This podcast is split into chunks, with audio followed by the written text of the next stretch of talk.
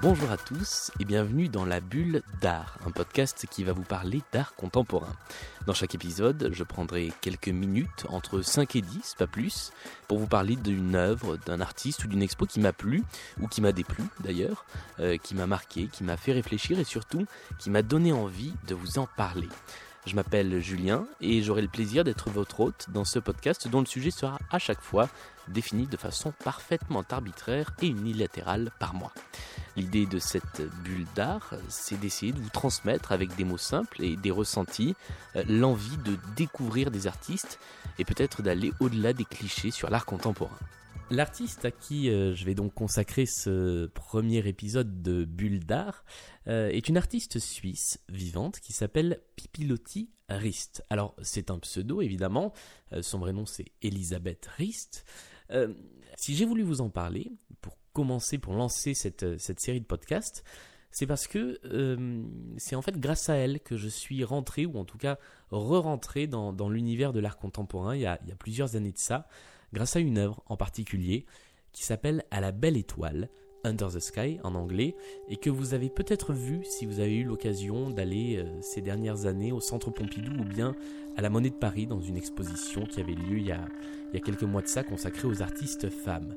C'était une œuvre euh, vidéo, puisque c'est le, support de travail de, cet artiste, Pipi sur laquelle il était recommandé de marcher. Et quand je vous dis recommandé de marcher, c'était au sens propre, c'est-à-dire qu'il y avait un petit sticker au, bord de l'écran qui disait S'il vous plaît, marchez sur l'œuvre. Et déjà, cette interpellation qui, euh, qui demande aux visiteurs non pas euh, de respecter l'œuvre en tenant ses distances, de ne pas photographier, ou de ne pas toucher, mais plutôt de marcher, m'a interpellé, m'a dit on est peut-être face à quelqu'un qui euh, fait quelque chose de différent. Une fois qu'on monte sur cette œuvre, qui est donc un écran sur lequel sont projetées des images, on se retrouve projeté dans, dans un univers très étrange, très planant, euh, rempli d'images aux couleurs saturées, avec des, un, ballon en forme de globe terrestre qui vole, des, petites bougies, et puis on se retrouve dans un paysage de ville avec euh, une femme qui, semble vous accueillir dans ses bras et on, vole comme si on était une mouche à travers tous ces paysages. C'est vraiment la vidéo qui m'a donné envie euh, de m'intéresser de plus près à cet artiste, Pépilotiriste, et puis de façon plus générale qui m'a euh, réconcilié avec l'art contemporain avec lequel j'étais fâché depuis un, petit moment. Pipilotiriste, c'est une artiste qui a commencé à travailler la vidéo au milieu des années 80, exactement au moment où se développaient les, chaînes de télé par câble et surtout les chaînes musicales comme MTV. Et donc elle a une première période qui est extrêmement inspirée de l'esthétique des clips musicaux, de l'esthétique de la, de la VHS, du caméscope. Euh, et on va retrouver des tas de références dans, euh, dans ces premières vidéos qui sont pour la plupart musicales. La toute première, celle qu'il a fait connaître, s'appelle I'm Not the Girl Who Misses Much et elle est inspirée d'une chanson des Beatles, Happiness is a Warm Gun, qui commence par ces mots She's not the girl who misses much.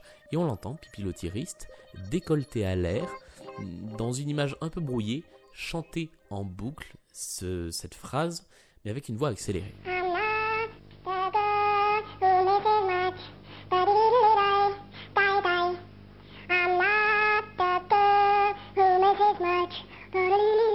Et cette vidéo-là, elle a quelque chose d'assez euh, hypnotisant, euh, pas autant qu'une autre vidéo qu'elle a réalisée qui s'appelle I'm a victim of this song, je suis une victime de cette chanson, et qui elle reprend le titre Wicked Game de Chris Isaac, sur lequel elle chante jusqu'à un moment où ça devient euh, assez difficile à supporter.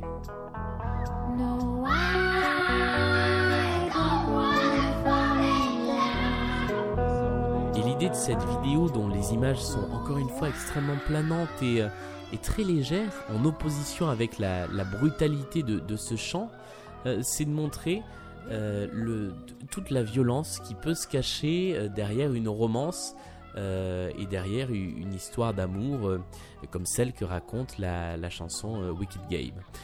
Le tournant de, la carrière de Pipi au niveau visuel en tout cas, il se déroule dans les années 93-94, quand elle réalise de nouvelles vidéos, notamment une vidéo qui va, qui va s'appeler Blood Rot, rouge sang, et où elle va inaugurer une nouvelle technique qui va consister à filmer ces, ces sujets, ces personnages très très près du corps. Alors il y a deux vidéos qui sont intéressantes à voir. La première donc c'est Bloodrot dans laquelle elle va mettre en scène euh, pas pour la première fois mais pas loin euh, le sang menstruel euh, qui va couler en fait sur le, corps de la performeuse. Je ne sais pas si c'est son corps ou si c'est une, danseuse, mais qui va être mis en scène de façon tellement pop et tellement, tellement, je dirais pas ludique, mais pas loin, que finalement c'en est, est très intéressant et ça permet justement euh, de, casser complètement le, tabou et l'image qui repose